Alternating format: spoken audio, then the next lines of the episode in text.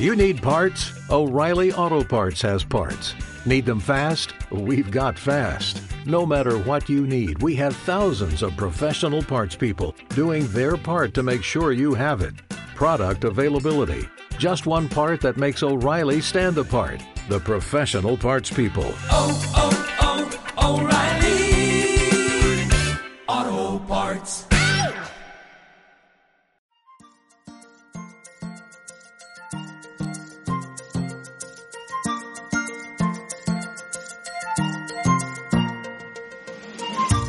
Hola, hola a todos y a todas. Muy bienvenidos una semana más a otro día en el paraíso. Mi nombre es Rafa Moyano. Os voy a estar acompañando los próximos 20 minutos aproximadamente en este espacio de reflexión, de análisis, de conversación tranquila acerca de esta realidad tan loca, tan increíble que nos ha tocado vivir, pero siempre desde la perspectiva del sentido común, poniendo a las personas y a la humanidad en el medio de esta ecuación tan, tan compleja. Bueno, una bienvenida muy especial si es tu primera vez aquí conmigo en el paraíso. Si ya eres oyente, solo puedo darte las gracias por seguir ahí una semana más. Así que te invito a que te pongas cómodo, cómoda, como siempre, en tu casa, en tu coche, en tu oficina, porque esto es otro día en el paraíso y empezamos ya.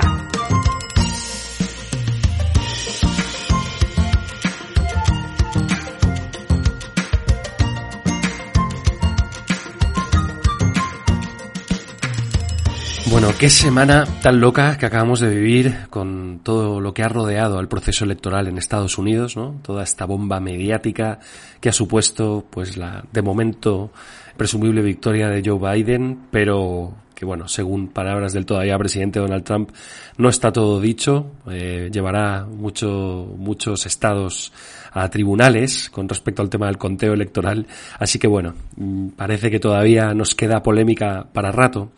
Y lo que es cierto es que más allá del, de la bomba mediática que ha supuesto el, el, proceso electoral en las televisiones, en la radio, obviamente en, la, en las redes sociales, en, el, en, toda, en cualquier plataforma digital,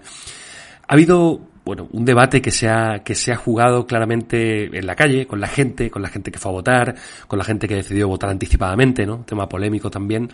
Pero yo creería que el gran debate, digamos que el gran campo de batalla de este proceso electoral en Estados Unidos han sido sin duda las redes sociales. En las redes sociales se juega una batalla absolutamente paralela al mundo real, en el cual pues cientos de millones de usuarios opinan, eh, lanzando teorías conspiratorias, eh, declarando resultados antes de tiempo, haciendo sus cábalas, haciendo sus predicciones con respecto a lo que va a pasar y obviamente generando movimientos que muchas veces eh, son tendencias eh, consideradas como noticias falsas, pero que al ser eh, relativamente difícil el, el, poder distinguirlo, igual tienen un impacto muy fuerte en muchas personas, ¿no? No sé si supisteis, pero la propia plataforma Twitter censuró algunos de los mensajes que el propio presidente, Donald Trump, estaba lanzando a través de sus redes sociales, ¿no? Algunos mensajes en los que él, pues, acusaba de un posible fraude, ¿no? O una, o una ilegalidad en, lo, en el conteo. En fin, difícil saber cómo va a terminar todo este enredo, eh, confío, ¿no? Y me imagino en que, que, obviamente los tribunales en algún momento pues nos aclararán toda esta situación y dejarán pues al votante estadounidense con la tranquilidad y la seguridad de que el proceso pues ha sido transparente, ha sido ha cumplido con todas las garantías legales y que pueden estar tranquilos y seguros de que la decisión que finalmente haya tomado la soberanía popular pues sea eh, también respaldada por la justicia. ¿no? Bueno, de todo este tema, quizá lo que más, a mí lo que más me impacta es pensar cuál es el efecto y, y qué realmente qué causa el acceso a la información tan brutal y las redes sociales que pueden tener millones de personas y cómo esto realmente puede afectar a sus decisiones o a su vida. Y es precisamente sobre este tema sobre el que os quería hablar en este ratito y es el tema pues de las redes sociales y el efecto que yo creo todavía desconocemos que puede llegar a tener y que tendrá seguro en nuestras vidas. Bueno, hace un par de semanas estuve viendo un documental de Netflix que se llama El dilema de las redes sociales. No sé si lo habréis visto. Si no lo habéis visto, os recomiendo de verdad encarecidamente que lo veáis porque a mí por lo menos me dejó impresionado. Si lo habéis visto, pues me imagino que os quedasteis igual que yo. Bueno, este documental básicamente trata de qué es lo que pasa con todos nuestros datos y toda la información que en Internet existe sobre nosotros y que las grandes compañías y las grandes corporaciones recogen a través de nuestros perfiles de redes sociales o nuestros perfiles de consumidores de tiendas o de aplicaciones online y cómo a través de un sistema avanzadísimo de inteligencia artificial utilizan todos estos datos para crearnos perfiles y saber, en el fondo, qué queremos, qué nos va a llamar la atención, qué nos va a gustar, qué vamos a querer consumir o comprar y devolvérnoslo a través de esas mismas redes sociales o plataformas que utilizamos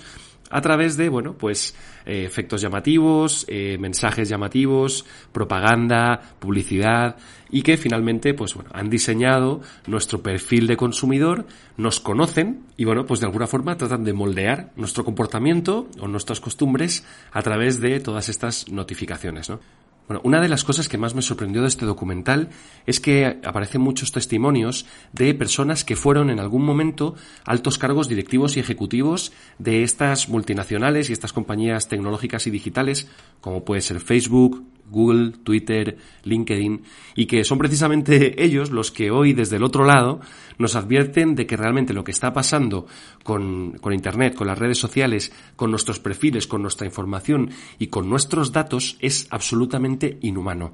Finalmente, la mayoría de las plataformas de redes sociales para, el, para nosotros, para los usuarios, son gratuitas. Entonces uno podría pensar, bueno, eh, es un producto que, que efectivamente no me cuesta dinero. Pero una de las reflexiones a las que llegan en este documental es que cuando tú accedes a un servicio en Internet que es gratis, significa que el producto eres tú. Desde el momento en el que te registras en cualquier aplicación, o en cualquier eh, página web o en cualquier aplicación para tu móvil e introduces tu información, desde ese momento tus datos se convierten en un producto para una corporación o para una compañía que esté dispuesto a pagar por saber a qué horas te conectas, cuánto te conectas, qué tipo de búsquedas haces, qué tipo de ropa estás buscando, qué tipo de coche estás buscando, si te vas a ir de vacaciones o no, porque obviamente cada búsqueda y cada vez que entramos a Internet a través de una aplicación o a través de un buscador, queda una huella en nuestro perfil y estas, estos motores brutales de inteligencia artificial procesan toda información para crear finalmente unos perfiles en los que prácticamente eh, saben antes que nosotros o pueden llegar a anticiparse a las necesidades que podemos llegar a tener o a las cosas que podrían gustarnos. Bueno, esto si lo pensamos bien es una auténtica brutalidad. O sea, estos motores de inteligencia artificial que procesan y analizan nuestros datos, lo que están haciendo es definir a nosotros como perfil de consumidor y sencillamente anticiparse a las necesidades que podríamos llegar a tener o a crearnos nuevas necesidades que a lo mejor nosotros, de forma natural, nunca hubiéramos hecho. O sea, es tan peligroso esto que realmente está llegando a condicionar nuestro comportamiento. Yo de verdad creo que esto se nos ha ido completamente de las manos. No sé si sabíais, pero muchos de los diseñadores, desarrolladores, ingenieros que están detrás de todas estas plataformas y aplicaciones digitales para, para los móviles, para las tablets, tienen a sus hijos prohibido utilizar estos dispositivos, ¿no? los móviles y las tablets, precisamente para que no puedan hacerse usuarios de sus aplicaciones, de las que ellos diseñan, porque precisamente saben el uso que se le dan a esos datos y que obviamente todo va encaminado a hacernos más dependientes de estas aplicaciones que son llamativas, que nos enganchan y que nos hacen estar todo el día conectados. Bueno, se me ocurren muy pocos ejemplos que hablen de una ética y una moral más baja que el hecho de dedicarte a diseñar y a crear plataformas y aplicaciones para los hijos de los demás y que tú no dejarías a tus hijos que las utilizaran por lo dañinas o potencialmente dañinas que pueden llegar a ser, ¿no? O sea, si tú no dejarías que tu hijo fuera tu cliente, ¿qué tipo de trabajo tienes? Bueno, con Internet ha pasado exactamente lo mismo eh, que ha pasado con tantos inventos y tantas innovaciones a lo largo de la historia. ¿no? Tienen dos, son las dos caras de, de, la misma moneda. Por un lado, ofrece Internet, en este caso, un mundo de oportunidades y de posibilidades. Internet llega a nuestras vidas hace décadas y realmente revoluciona la forma en la que vivimos, la forma en la que nos comunicamos, la forma en la que compramos, vendemos, trabajamos. Y eso realmente eh, ofrece un mundo de, posibilidades y no solamente en el tema comercial, sino en otros campos de, las ciencias, como puede ser la medicina, la tecnología, la industria, la educación y un montón de cosas que evidentemente hoy eh, pues están plagadas de, opciones y eso es gracias obviamente al, uso eh, orientado en el desarrollo de la humanidad que tiene Internet. Pero por otro lado, también obviamente, y como siempre, existen otro tipo de intereses y otro tipo de, bueno, de corporaciones y compañías que finalmente lo que quieren es, obviamente, pues sacar el máximo provecho y el máximo eh, rédito económico de todo esto. Y al final dejan de considerarnos personas que estamos detrás, no somos usuarios con nombre y apellido, que podemos tener nuestra vida, nuestros problemas, nuestras alegrías, nuestro, nuestros desafíos diarios. Y bueno, pues terminamos convirtiéndonos en, una, en un ejército de autómatas, ¿no? Que corremos detrás de, de estas aplicaciones y de estos desarrollos nuevos que crean, porque obviamente saben que nos gustan, porque los crearon pensando en las cosas que buscamos, porque los crean precisamente pues ad hoc, ¿no? Para nosotros, sabiendo nuestros gustos y nuestras tendencias. Yo creo que cuanto más eh, procesan nuestros datos, procesan nuestra información, procesan nuestros gustos, nuestras búsquedas, nuestras tendencias,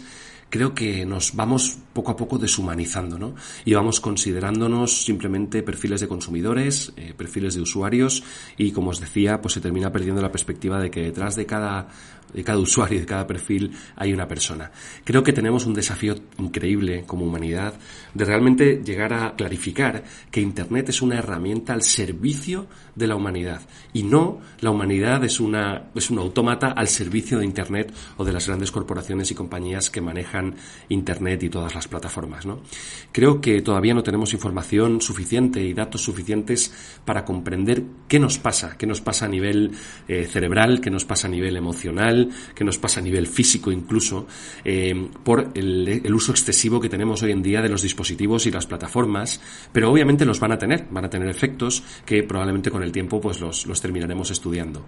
Yo creo que, como os decía, tenemos un gran desafío, creo que Internet nos debe hacer más libres y no nos debe esclavizar ni nos debe eh, generar adicción. Y creo que todavía estamos en ese, en ese límite de no saber muy bien hacia dónde va el desarrollo de las próximas décadas, pero que siempre debería tratar de imponer la tesis de que, bueno, Internet, al igual que tantas herramientas y tantas innovaciones creadas en la historia de la humanidad, deben tener como finalidad, pues, hacer llegar el progreso a las personas, de ofrecerles en el fondo un camino, una herramienta para que puedan cumplir sus logros y, bueno, pues llevar a cabo sus sueños y su vida con, la mayor honestidad, el mayor desarrollo y, por supuesto, alcanzar la prosperidad.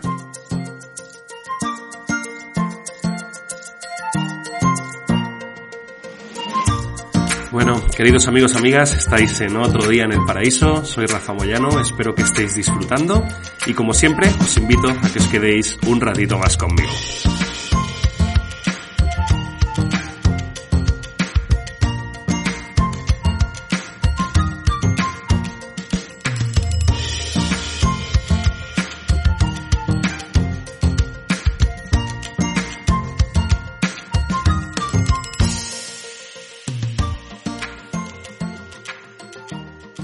Bueno, sabéis que en otro día en el paraíso, normalmente en la segunda parte del programa siempre analizamos otro tema, otro, otro tema de actualidad, pero en este caso he querido seguir profundizando en,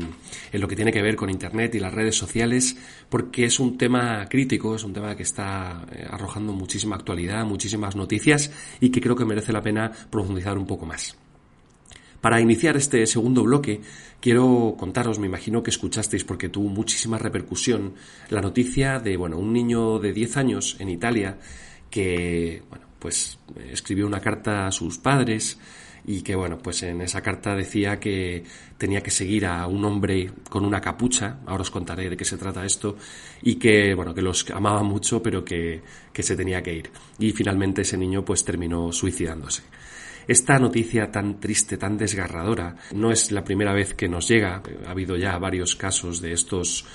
eh, juegos o estos desafíos de Internet que cautivan a muchos niños y niñas y que les van poniendo algunas pruebas y que, bueno, terminan generando una, una adicción, terminan generando una dependencia y en algunos casos pues han terminado en el suicidio. En este caso, esto es un juego, que hay un perfil de internet que bajo una imagen de amigable para los niños, ¿no? Como una imagen de un, de un perro, como si fuera Goofy, el perro de, de Disney, y que, bueno, les empieza a poner desafíos, ¿no? Y les dice, hoy tienes que levantarte hasta ahora, hoy tienes que comer esto, hoy tienes que vestirte de esta forma, y esos desafíos cada vez se van, se van volviendo, pues, más oscuros, se van volviendo más complicados, y al final, pues, el último desafío, pues, puede ser que tienen que quitarse la vida. Ya hay demasiadas alertas y demasiadas cosas de lo que está pasando y, de cómo, bueno, pues como os decía al principio, ¿no? Cómo Internet tiene ese aspecto tan, tan increíble, tan innovador, tan eh, ligado al progreso y al desarrollo de la humanidad, pero que también hay gente detrás que lo utiliza con la única finalidad de destruir y de hacer el mal. Esto existe, esto es real y, es una amenaza que nos invade y que realmente hay que tener una capacidad de, de, estar observando, de tener cuidado y de revisar qué tipo de contenidos y a qué tipo de plataformas están accediendo pues nuestros niños, niñas y jóvenes, porque realmente es peligroso. Internet es finalmente un escaparate interminable de información, de noticias, de tendencias, de todo. Y obviamente cualquier persona puede subir a Internet lo que quiera y lo puede camuflar bajo una doble intención y con esto eh, atrapar y, realmente generar adicción en algunos jóvenes que lo que están buscando es repercusión, que lo que están buscando es su lugar en el mundo, porque todos hemos sido eh, jovencitos y nos hemos querido reivindicar y hemos querido tener popularidad y hoy en día pues las redes sociales pueden terminar siendo un escaparate muy perverso para todo esto. Existe también eh, pues tendencias que hablan de cómo los jóvenes están utilizando las redes sociales con la finalidad de construir realmente su personalidad y construir pues una, una identidad pública que les lleve a tener pues mucha popularidad, a tener muchos seguidores, a tener muchos likes y muchos comentarios en sus publicaciones y que esto está realmente atacando a su, a su personalidad, a su, a su esfera emocional, a su esfera física incluso, ¿no? Y que al final las redes sociales marcan una tendencia de cómo se supone que las personas tenemos que ser, cómo tienen que ser nuestros cuerpos, cómo tienen que ser nuestras publicaciones, cómo tienen que ser nuestras vidas, y qué escaparate más, más falso muchas veces que muestra una realidad idílica, que muestra una realidad absolutamente irreal, y que al final nos crea pues esa inseguridad y nos crea esa frustración de pensar que quizá nuestra vida no es tan maravillosa o no está tan llena de cosas y de, y de lujos y de, y de tantas cosas increíbles como pueden estar la vida de otras personas simplemente porque comparamos lo que tenemos con lo que vemos en Internet. Hay muchos expertos que ya nos avisan de que las identidades públicas que están construidas en Internet tienen muy poco de verdad. O sea, detrás de esas increíbles publicaciones de mucha gente que parece estar todo el día viajando, todo el día de vacaciones, todo el día disfrutando, eh, todo el día eh, haciendo cosas que les gustan, comiendo cosas que les gustan y que realmente muchas personas que estamos pues en otra realidad, ¿no? Y que trabajamos muchísimo horas y horas y que tenemos muy poco tiempo de vacaciones al año, decimos, bueno, yo quiero tener la vida de estas personas, pero realmente tenemos que tener la capacidad de entender y de distinguir qué es una vida real de qué es una vida, pues, eh, digamos, diseñada precisamente para ser publicada en las redes sociales. Hay estudios también que ponen en evidencia la cantidad de problemas de salud mental, de ansiedad y otros, y otros trastornos que están produciendo en los jóvenes el acceso y la adicción a las redes sociales. Por ejemplo, en Estados Unidos, el suicidio ya es la tercera causa de muerte en jóvenes. Esta tendencia además se está empezando a replicar en otros muchos países del mundo y tiene que ver también con la cantidad de tiempo que estos jóvenes y que en realidad pues todos pasamos eh, enganchados a los dispositivos. ¿no? Según un estudio eh, de medios sociales el año pasado, eh, las personas que tienen acceso a un smartphone pasaron casi tres horas de promedio diario pues revisando el, el teléfono móvil. ¿no? O sea, solamente dedicamos más tiempo a trabajar y a dormir que a el, el, móvil, ¿no? Y eso obviamente, pues a una persona adulta con una capacidad de discernimiento mayor, quizá con un, con un nivel de madurez emocional y, bueno, pues experiencial mayor, puede quizá no ser tan devastador, ¿no? Podemos tener quizá un mayor criterio para poder distinguir eh, realmente lo que nos hace daño de lo que no. Pero para un joven o para una joven de 14, 13, 14, 15 años, que está en pleno desarrollo de su personalidad, que está en pleno desarrollo de, la persona que, es y que será, pues el acceder a estos contenidos sin ningún filtro, realmente el, entender el estereotipo de persona que la, que la sociedad a través de las redes sociales quiere que sea, puede llegar a ser durísimo, puede llegar a ser durísimo. Y hay que ponerse en el lugar de estos jóvenes que realmente lo que están recibiendo es un bombardeo constante de información, de influencers, de personas que les están diciendo tienes que vestirte así, para poder eh, triunfar, para poder ser popular, y que al final lo único que están buscando, como os decía al principio, es repercusión. O sea, cualquier joven quiere ser popular, y hoy en día las redes sociales te venden una, una falsa realidad de que puedes ser muy popular, de que puedes tener muchos seguidores, pero ¿qué significa eso? O sea, ¿qué significa perfiles con millones de seguidores en Internet? Es finalmente el seguir una tendencia, una construcción en base a un perfil diseñado precisamente para eso. Entonces yo creo que es fundamental Primero, que nos paremos a pensar en esto, que nos demos cuenta de la cantidad de perversidades y la cantidad de complejidades que, lleva esto y que se nos está, de nuevo, yendo de las manos. Bueno, los mayores de 30 que me estáis escuchando, que creo que sois la mayoría, eh, os recordaréis que en nuestra infancia y en nuestra juventud nosotros no teníamos los, dispositivos, no teníamos los smartphones y que bueno, quizá nuestro primer móvil fue un Motorola de medio kilogramo y no sé, 20 centímetros que utilizábamos pues para simplemente para hacer algunas llamadas y poco más. Pero hoy en día los jóvenes ya eh, van a tener desde edades muy tempranas el acceso a un dispositivo con internet y van a poder acceder a todo este tipo de contenidos. Creo que nos la estamos jugando realmente como, humanidad, como sociedad, en qué tipo de, de información, qué tipo de educación y qué tipo de valores queremos inculcar en nuestros jóvenes de hoy en día. No quiero generalizar, porque sé que hay muchas familias, sé que hay muchas personas que están muy preocupadas de esto, que están realmente poniendo tiempos limitantes a las horas que pasan sus hijos con estos dispositivos, que controlan la información y que controlan eh, el acceso a los contenidos que tienen. Pero hay muchas otras familias que no pueden hacerlo, que quizá no tienen tiempo por la cantidad de carga laboral o porque nadie les enseñó o porque no tienen las herramientas o el conocimiento para poder hacer esto.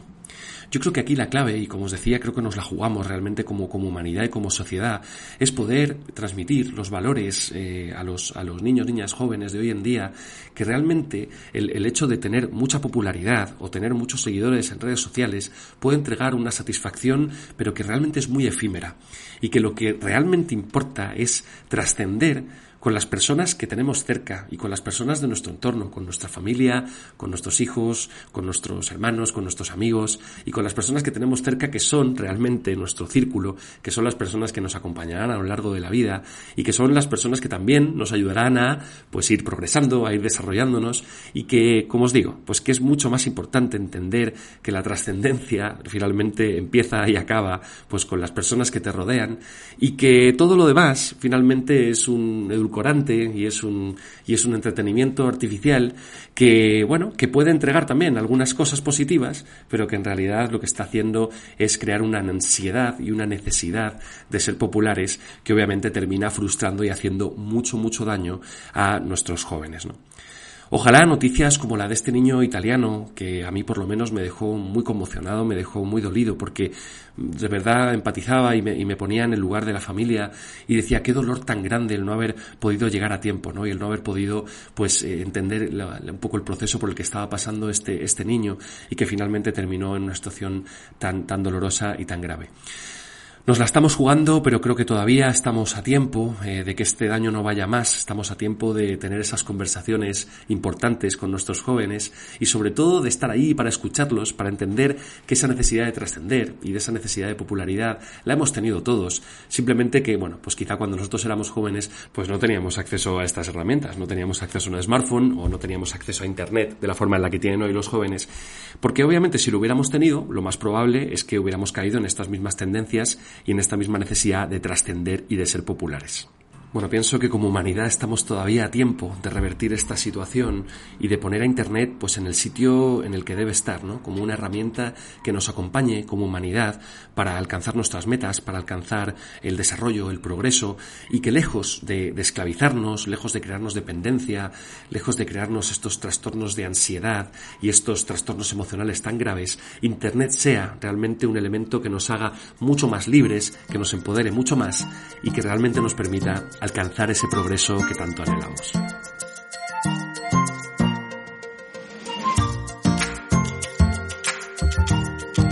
Bueno, queridos amigos y amigas, hasta aquí llegó el programa de hoy. Espero que hayáis disfrutado, que haya sido un tiempo agradable. Para mí, como siempre, ha sido un placer y espero volver a tenerte ahí, al otro lado, en un próximo episodio